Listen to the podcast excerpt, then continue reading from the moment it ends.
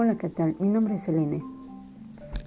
En este podcast comentaré acerca de los oficios que, hizo, que hicieron los sofistas. Acompáñame a escuchar. En Atenas, al inicio del siglo a.C., nació un fenómeno de carácter social llamado sofística, de donde salieron los sofistas.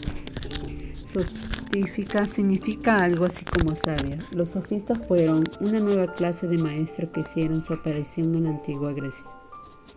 Según el autor Romilly en 1997, comenta que no eran sabios, sino que designaban una profesión, sino un estado.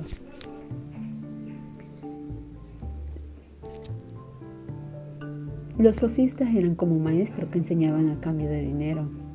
Los sofistas eran todo lo contrario de los filósofos. Estos se destacaban más en el ágora, en las plazas públicas donde dialogaban, debatían y enseñaban.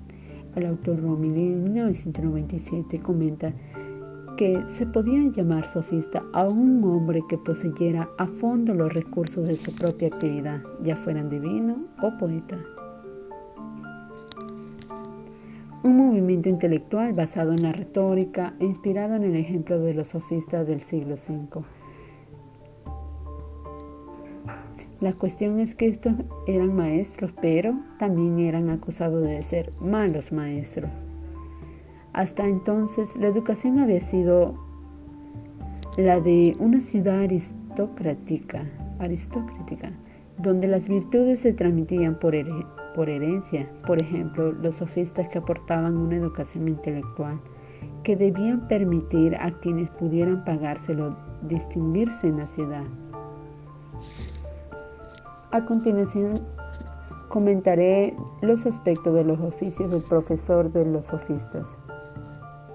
El autor Romil en 1997 comenta que, pues, es de suponer que en estos debates, en el curso de los cuales se daba la vuelta a las responsabilidades, los argumentos, las críticas, esto formaban los hábitos de los sofistas.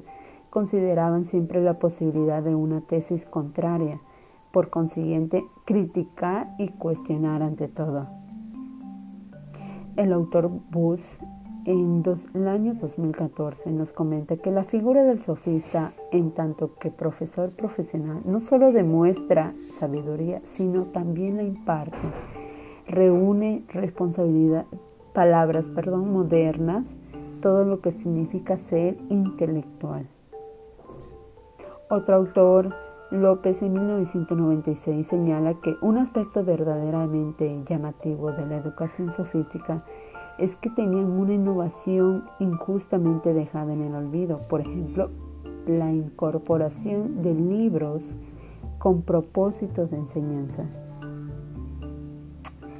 Otro aspecto que igual señala el mismo autor López en el año 1996 es que los sofistas rompen esas tendencia introducen el hábito de escribir discursos y consiguen así darle la permanencia a la palabra. Uno de los sofistas más conocidos, voy a mencionar a Protágoras. Este nació en el año en el año, perdón, en el siglo V antes de Cristo. Este fue el gran iniciador de un movimiento. Protágoras era conocido tanto por la fama de viajar por muchas ciudades, lo que le permitió pues conocer diversas costumbres. Y pues este hizo hincapié en el relativismo de las normas y los usos de cada sociedad. Agradeciendo tu atención, esperando que este tema haya sido entendible, que tengas